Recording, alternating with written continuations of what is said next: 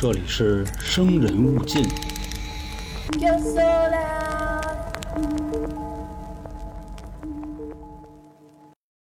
对于一个女孩子来说啊，被跟踪了、尾随了，这是不是一件特别可怕且又恶心的事儿呢？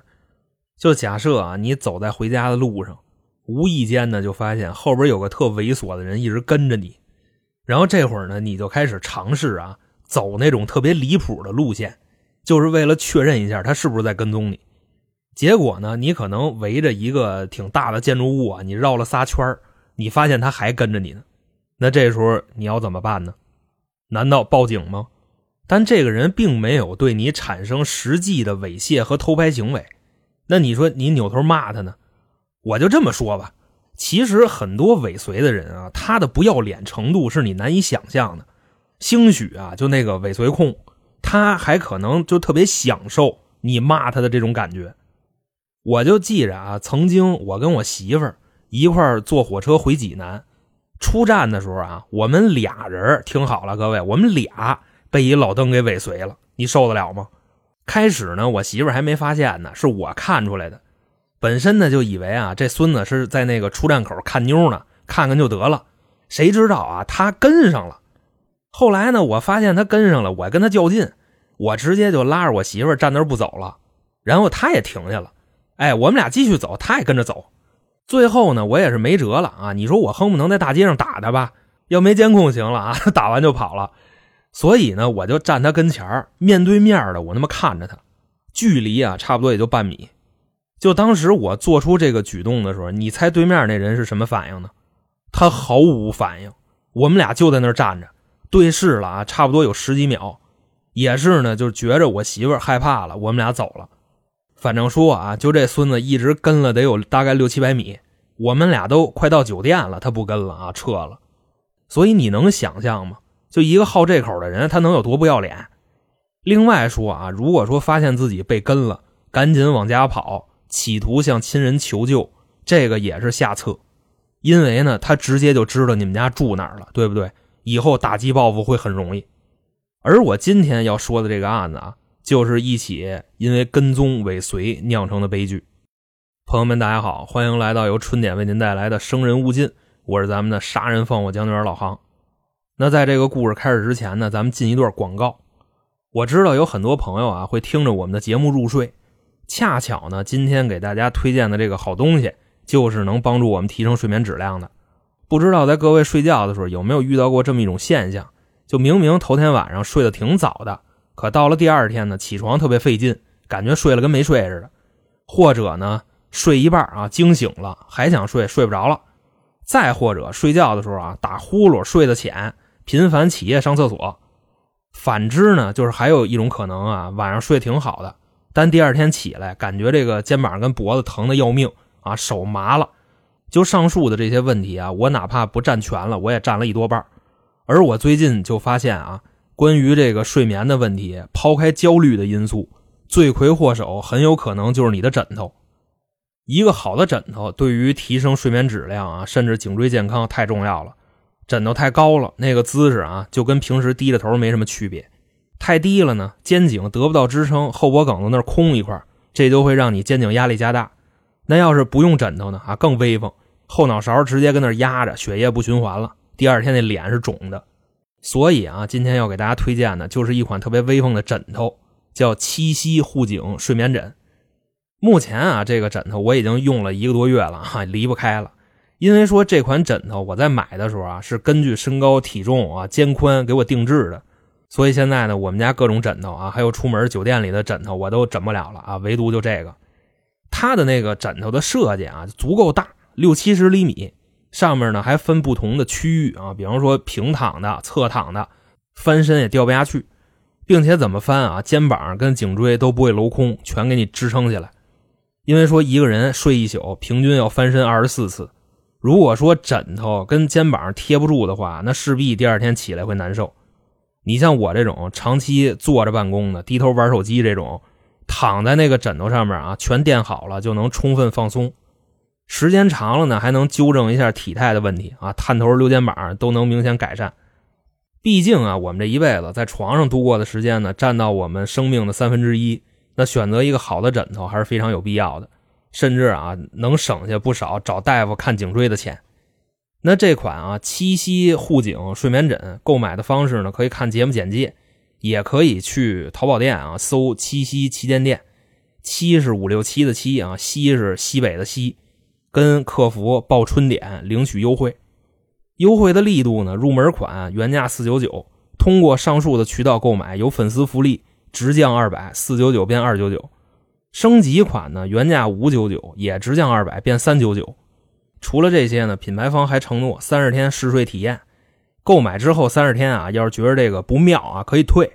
另外呢，也不用担心买到别人退的枕头，收到有退货的枕头，品牌方直接就销毁了。这个就是今天推荐的好物。说完这个，正式开始咱们的节目。我记着咱们之前啊讲那个日本十大变态案件里边啊，就提到过秋叶原这个地方。咱那次说的是啊，两千零八年秋叶原无差别杀人案。就是有一小子啊，安藤开着一辆卡车在步行街无差别撞人，后来呢又把刀掏出来了啊，见一个捅一个，就这么个事儿。而咱们这期的故事呢，发生的时间啊，照上一个往后推了一年啊，零九年，地点呢也是在秋叶原。事件的起因啊，咱们还得从一家采耳店说起。采耳店顾名思义就是掏耳朵的店。说掏耳朵这个项目呢，自己掏啊，可能掏不干净啊，因为看不见，所以呢就得让别人掏。慢慢的呢，它就发展成了一项服务，跟现在什么足疗店呀、按摩店呀啊，这基本上都是一个意思啊，也分这个带色的还是不带色的。另外呢，你像这个日本的采耳店呀，更贴心，采耳的技师呢，一般还都是小姑娘，就在这屋里头找一地儿啊，跪好了，就把那个脚坐屁股底下。然后呢，你躺他腿上，他给你掏耳朵，你就琢磨那场景。反正说呢，一般这个素点的店啊，除了正经活别的就不让干了。而咱们今天呢，这个故事的主人公啊，就是一个采耳店的技师，一个小姑娘，叫江尻美宝，咱们就简称她啊美宝。长什么样呢？看这期节目的封面就知道了。总之啊，就是很奶啊，也很漂亮，清纯少女风。而且好多这个日本的男的啊，就吃这一套。介绍一下啊，美宝生于一九八八年七月十五号，当年十九岁，刚高中毕业。原先呢，他在一家面包店工作，后来也是因为这个腰不好啊，他老站着腰疼，就换了一活来这个采耳店里边当技师。当技师不用站着，当技师跪着就行了。小的时候呢，说父母忙于工作，没什么时间管他，他呢就跟爷爷奶奶一块长大。后来呢？等上高中的时候，他爷爷老年痴呆了啊，变成了一个疯老头子，一天到晚就骂他，让他从家里滚出去。反正呢，这老头也是给家里搅和的，就昏天黑地，日月无光。但美宝呢，并不记恨自己的爷爷，也是就什么都没法说啊，因为毕竟爷爷给他从小带大的，现在痴呆了啊，就骂他也能理解。后来呢，美宝就跟自己的母亲说啊，说我想攒钱买个房子。因为呢，爷爷老往外轰我，老让我滚蛋，我呢以后就不在家里待着了啊，省得他看见我生气。母亲呢就原本以为这孩子开玩笑呢，谁知道啊，美宝玩真的，高中没毕业呢，出去打工去了。等毕业之后呢，就开始啊，先是在那面包店工作，有一次呢，帮着卸原材料的时候，就可能那种一大袋子面，好几十斤啊，他没拿好，把腰给扭了。那从那以后啊，这腰就落下毛病了，没法一直站着了。而在同一时间呢，美宝的父亲也病了，他爸是一卡车司机啊，当时得肩周炎了。那你说还怎么干活呀？卡车那方向盘那么沉，所以啊，美宝说是为了买房子也好啊，还是维持这个家里的正常收入也好，他就必须啊得找一份高薪的工作，把家里边的事儿给撑起来。于是呢，他在十九岁的时候。就来到了一家采耳店里上班。当时的时间呢，二零零八年一月份，小姑娘来到这个采耳店以后啊，特别认真，每天她都是那第一个上班的。然后来了以后，看别的同事、老板都没来呢，他还顺道把那地给你扫了。总之呢，就是一个特别讲究、性格特别好的人。也是由于他，这个性格的原因，来采耳店里的客人都特别喜欢他。你瞧人小姑娘这条件是吧？岁数又小。长得又甜，性格又好，还会说话。自然啊，没过多长时间就成了那个店里边销售业绩第一名了。那还有一个不好听的说法是什么呢？啊，就直男叫法，就是他是这店里头牌。说当时啊，好这口的人都知道这个好消息了啊，就附近这一帮啊，哎，听说了吗？啊，秋叶原一家采耳店新来一小姑娘，叫美宝啊，好家伙，那服务宾至如归啊！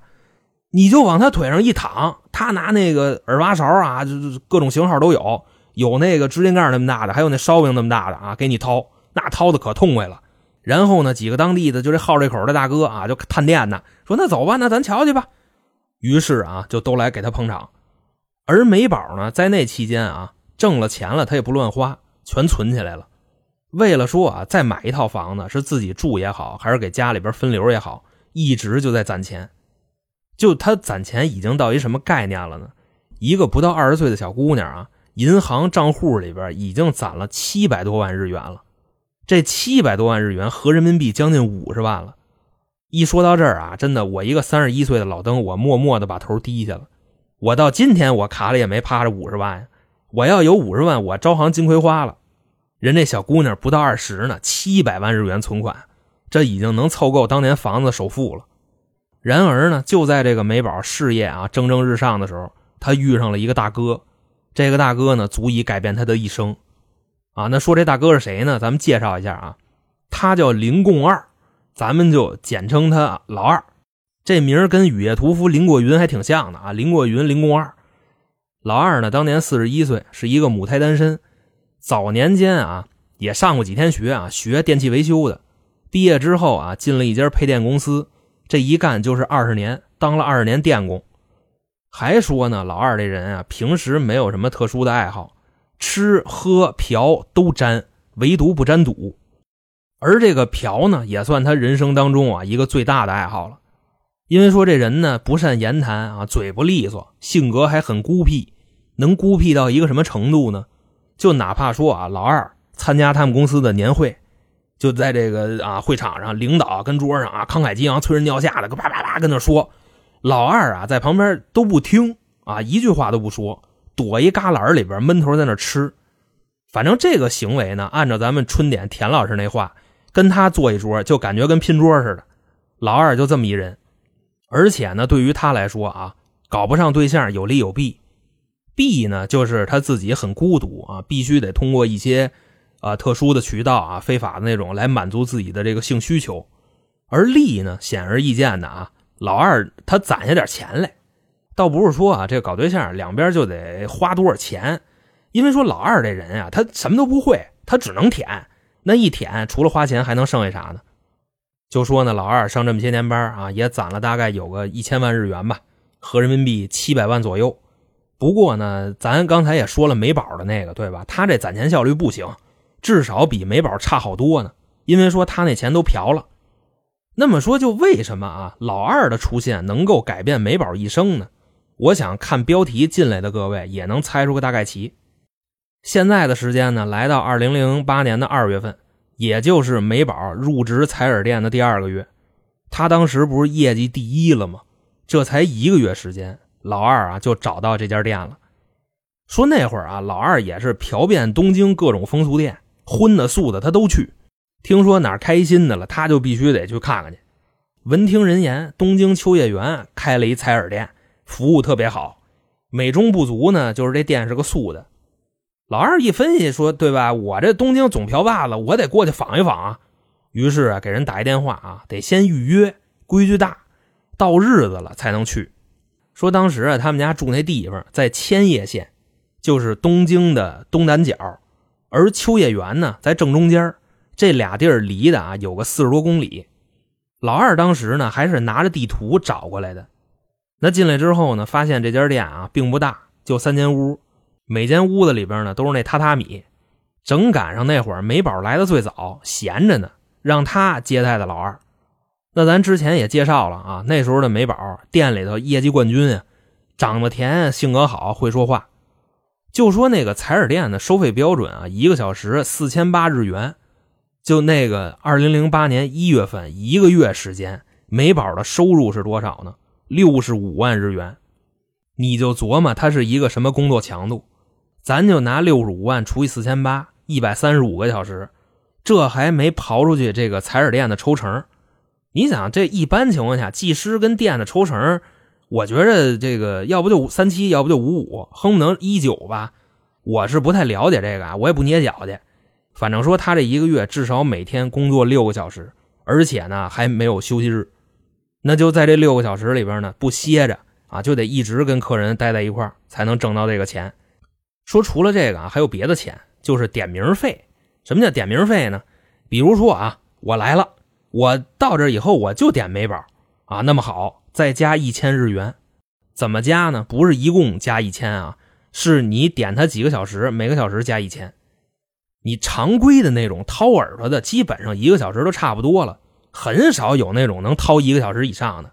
又不是说洗饭馆那油烟机，你那耳朵多脏啊，掏一小时还得加钟。我觉着吧，啊，虽然我是没去过这地儿，但你说一个人掏耳朵能掏一个小时吗？二十分钟差不多了，可能有个十分钟准备，然后再掏二十分钟，最后剩半个小时给你捏吧捏吧，再聊会儿天也就这样了。等于呢，老二当天过去的时候啊，让他给赶上了，头排美宝接待的他。那在这个服务的过程中呢，老二就觉着啊，这个美宝这姑娘怎么那么好呢？啊，长得甜，还温柔，说话也滴水不漏，于是就喜欢上她了。等出了这家店啊，大概两个礼拜之后又来了。这次啊，他是交了那个点名费的，就必须得是美宝为我服务。就现在来说呢，老二来的这个时间间隔啊，其实挺正常的，隔了两个礼拜又来了。你这隔俩礼拜掏一回耳朵，这也说得过去。可是越往后啊，这事儿就越不对了。大概呢，在三个月之后，老二又来了。现在的时间是零八年的五月份，一来了就点美宝，啊，说这次呢，这个预约的服务时间照原先的一个小时升级成仨小时了。你说掏耳朵能掏仨小时吗？他是为了掏耳朵来的吗？所以这个时候苗头就已经出来了。那个店也不是荤的，它素的。那仨小时对吧？你得跟里干点什么呢？每个小时四千八，再加上一千的点名费，对吧？五千八一小时，一共是一万七千四。外加上呢，这个老二啊，他们家离采耳店住的还远，四十多公里。每次来呢，坐长途车来啊，挤得跟孙子似的。反正就每天早上啊，就准时出来。一上车，售票员跟孩子说：“上车，里边走。”然后外边有那个推手啊，把他哗哗的往车上推啊，反正说那意思吧。就即便是这样啊，也得找美宝去，因为此时此刻啊，老二太喜欢这姑娘了。现在都很正常啊，一点问题都没有。那到了之后呢，美宝一看呢，说：“哟啊，这不二哥吗？好久没来啊！”一看呢，他点了自己仨小时，就很惊讶啊，那就谢谢人家呗。耳朵呢也别着急掏了啊，时间很富裕，就聊天呗。因为说你把我这段时间给包了，对吧？你不能让我一直跟那折腾你吧？他得有歇着的功夫。所以你要是一下点仨小时，这个美宝相对来说还能轻省点。那至于说这个他们在屋里聊天的那个内容啊，就是尬聊。具体能有多尬呢？就比如美宝啊，觉得实在是这个就就太尴尬了啊，在屋里头拿出一娃娃来给他看。说二哥啊，这娃娃是我最近刚买的啊，一个小鸡儿，你能不能帮我给他起个名儿？老二呢，这文化水平啊，他俩差不多，都是高中毕业。于是呢，那一块跟那憋呗，反正就说那意思啊。现在的老二再来采耳店，掏不掏耳朵已经无所谓了，主要说啊，他就是愿意跟美宝一块待着啊，就觉着特别开心。就这姑娘啊，忒好了。跟自己原先啊去什么风俗店找的那些个有技术的姐姐真的不一样，那些姐姐啊身上风尘气都太重了。你再看美宝这小姑娘啊，还不到二十呢，这多纯呀！老二多大呢？四十一了，没搞过对象啊，那可不他就吃这套吗？所以说啊，现在的老二虽然是没有展示出来恶心的那一面，可是这个心态啊已经发生转变了。那时候他是一个什么状态呢？就跟那个藤原拓海和夏树刚亲完嘴似的，就老二上班的时候啊，跟那忙呢，无缘无故的这人就笑了。周围的同事呢也发现了，啊，就说老二那笑不是特别诡异那种，不是这种啊，是特别美好的笑。他周围同事都问他说：“老二你怎么了？感觉你的生命都被点亮了，之前的那副衰样一扫阴霾了。”老二呢还挺不好意思的啊，说这这个滚一边子去，你们不懂啊，就甭管了，哎，少打听我的事儿。反正说啊，就从那时候开始，老二啊为了周末去这个彩耳店去消费去，就开始拼命的工作啊。那这消费也不低呢，你琢磨一个小时五千八，他一个礼拜得跟那儿待六个小时，周六日都去，一天仨小时，那这得花多少钱呢？你就想他一个礼拜六个小时乘五千八，花三万五。一个月花十四万，十四万日元啊，相当于一万块钱人民币，这基本上占到他收入的一半了。那他们家那地方呢，离秋叶原四十多公里，路上还得颠腾仨小时呢。等于说啊，一到周末，老二什么都甭干了，就是花钱去采耳店啊找美宝去待着去。起初呢，他的这个状态挺正常的，就是聊天啊、采耳、按摩，没有什么越界的行为。可是越往后啊，就越完蛋。有那么一次呢，老二啊，他就对美宝提出了一个问题，就好像是在试探他，啊，就问了，说美宝，你觉得你二哥我长得精神吗？就老二问这个什么意思呢？他想得到的回复应该就是你妈，你还要怎么精神呀？啊，就他肯定想听这个，可美宝怎么说的呢？呃，二哥，我觉着你长得一般吧，啊，中等偏上。其实啊，说到这儿这块我疏忽啊。我一直没给大家介绍老二长什么样，就一个形容词能给各位说明白了啊，就瘪逼啊，长一副就瘪逼样。美宝呢说他长得中等偏上啊，能给个六分，这已经是对老二最大的阿谀奉承了。我看他那照片啊，甭多了四分。你说他长得吧丑啊，倒也没那么丑，不至于说一看就想吐，但打眼一看啊，就那么猥琐，那么嘚儿。那关于呢，就这个打分的标准啊，很多朋友啊都说过，尤其女孩子觉得这种行为呢特别油腻。但是呢，没办法啊，做节目嘛，得让各位在这个短时间之内有概念。你像我打分什么标准呢？一分啊，基本上就这没人样离远了看不出来是个人。两分呢，就稍微有点人样了，但是呢，绝对不会看第二眼。三分呢，就可以肯定他是个人类啊，但是奇丑无比。四分啊，比三分好看点，但是有限。五分呢，这是一分水岭了。五分正常人，普通长相，掉人堆里找不着。六分啊，就是有点小帅或者小漂亮。基本上说能到六分了，这就属于是有人追的行列了。只要说你那嘴别太笨啊，脑子别太傻，异性缘是不会很差的。七分就绝对的帅哥美女行列了，八分就明星级别了，老天爷追着给你喂饭吃。九分啊，顶流明星级别了，那长得绝对就是属于你上辈子拯救世界了。十分呢，在我心里没有十分的人，我是觉得这个世界上就什么东西它没有完美的。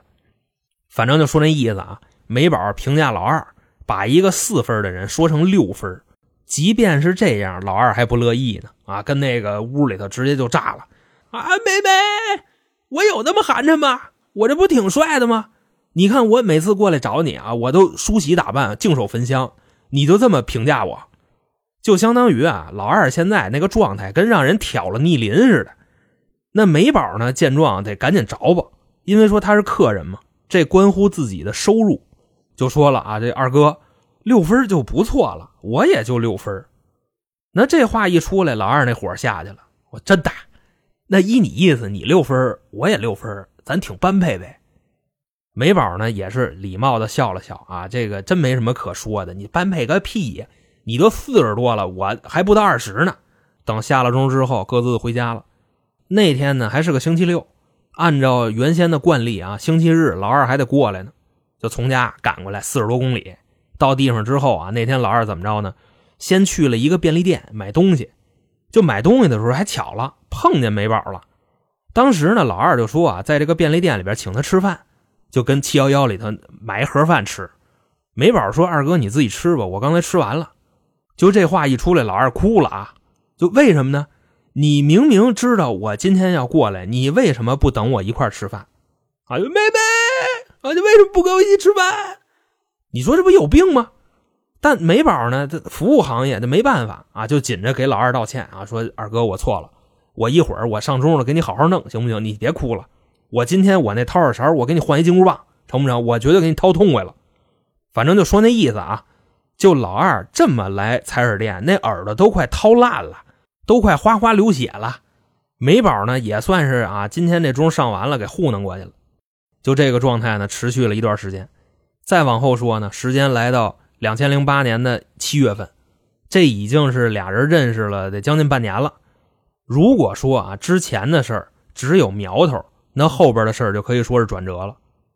零八年七月十五号啊，这一天呢是美宝二十岁生日。原本呢，当天是个星期二，老二应该上班去，可是呢，他请假了。在上午十一点的时候啊，特意在美宝上班的路上等他。那美宝呢，当天也知道上午十一点有客人预约，但是没想到是老二。你预约的话也不要身份证啊，打电话就行。结果呢，在路上就碰见了老二手里边啊提着一兜子东西，跟那等他呢，说是送给他的生日礼物。就这么打开一看啊，什么东西呢？一兜子果冻，就是在那个下车以后跟车站附近小卖部买的。这块咱们邪恶一提啊，美宝他身处这个行业，他能不明白果冻是什么意思吗？我在我的那个单人专辑啊《求女》里边我就说过，木岛佳苗出去服务的时候就带果冻，好多小伙伴问我为什么，因为说啊这个果冻在你身上滚，跟那个舌头的触感是一样的啊，所以为什么呢？这话就只能说到这儿了。老二这人呢，不说有钱吧，啊，起码也没那么穷，他是买不起别的吗？所以说送果冻什么意思就很明显了。而且这会儿呢，就美宝当时什么状态呢？他已经很害怕了，或者说很恶心了，因为在之前啊就有过这种被客人跟踪的经历，也是啊见着老二之后就什么都不说了，赶紧往店里跑。那他呢就直接跑店里去了，把这事全说了。那意思啊，我可能让人盯上了。他今天特意的在我上班路上等我，但是呢，我并不想跟这个人有任何的店外接触。恰巧啊，在说这事儿的时候，老二从外边进来了。就美宝说这些话，他全听见了，也是啊，气急败坏了，直接啊，在那个前台把今天的预约给取消了，拿着这兜子果冻啊，就就回去了，上班去了。人家不要啊，那我得着吧，下午自个儿都给做了。另外一边呢，再说美宝啊，那这件事呢，直接给他整应激了。回到家之后啊，还把今天的事儿写了一条博客啊，发出去了。那意思啊，就是我觉着我现在的处境很危险，怀疑让人给盯上了。正所谓啊，无巧不成书。老二呢，早就开始关注美宝的博客了，但是呢，他没点关注，也没发过私信，就是默默的在那看，就跟咱们偷看人家朋友圈啊、抖海啊、小红书啊，这都是一样的。等于说呢，美宝写的这个博客啊，原本呢是想抒发一下情绪，可能呢还寻求一些帮助吧。这个啊，反倒还给老二提醒了，说隔了差不多有个俩礼拜吧，老二又来了，还是老规矩啊，仨小时。那在这个服务的时候，老二都问他啊，说：“妹妹啊，你写那博客什么意思呀？啊，你内涵谁呢？”这话一出来，给美宝吓一跳，说：“二哥，我没那意思，我是之前让人跟踪过，我害怕，并且啊，现在美宝拿出手机给老二看自己家庭情况，说这是我这个爸爸妈妈，还有我奶奶，还有我哥，那意思啊，可不是跟他套近乎，是为了告诉他我不是独居，你也就别再惦记我了。”可是这事儿吧，已经发展成这样了，拿嘴说是不管用了。现在的老二基本上就是从这个周五开始就给美宝包了啊，班也不好好上了。你就想，他之前礼拜六、礼拜日来一次仨小时，现在从周五开始算到礼拜日这三天，你哪儿都别去，你就陪我。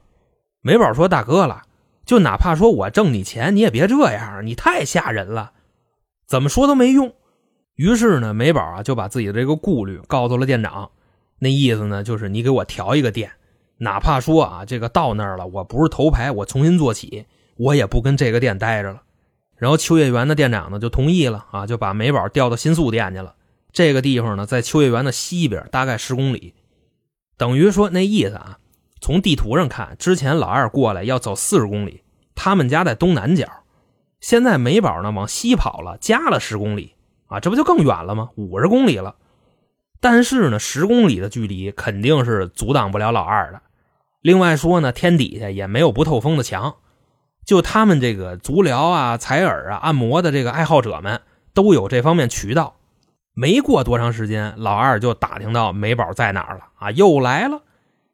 我相信啊，有很多那种就是什么被害者有罪论啊，会说一个巴掌拍不响。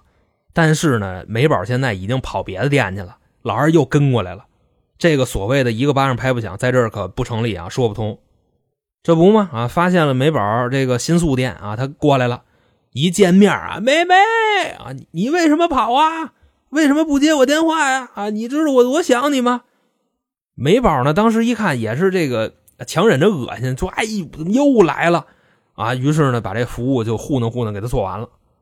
那在这期间呢，他也是提各种这个无理要求啊，妹妹啊，陪哥看电影去呗，妹妹啊，陪哥吃饭去呗，反正就说那意思啊。现在的美宝给老二服务的时候已经不说话了，就是啊这怎么怎么着的，他那一一句话不说，心说我不理你，你就不会再找我了吧？那么说这招好使吗？啊，必须不好使。直到说后来啊，到两千零九年四月份，忍无可忍了，现在啊，真的不光是腻歪你那么简单了，已经开始上手摸了。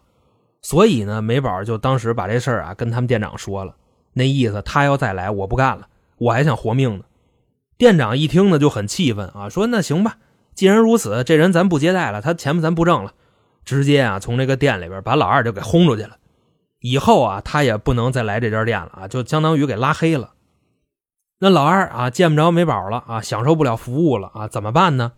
就开始疯狂的给他打电话，因为说这俩人啊之前留过手机号，就为了这个预约比较方便。美宝呢还因为这事儿特意把手机号换了。随后呢，老二就开始在网上啊疯狂的给他发私信啊，就妹妹啊理我呀，也都是已读不回。那现在没辙了，就又来到美宝工作的店，到附近啊开始转悠，等于说这人啊就一步一步的变成跟踪狂了，悄没劲的跟着啊，美宝也不知道，直到说后来跟踪啊就尾随跟家去了，知道他住哪儿了，这不就要出事了吗？时间啊来到了两千零九年八月三号。老二呢，今天啊就要一了百了。早上的时候从家出来啊，拿了一把锤子，还有一把水果刀，从这个千叶县坐车啊去美宝家了。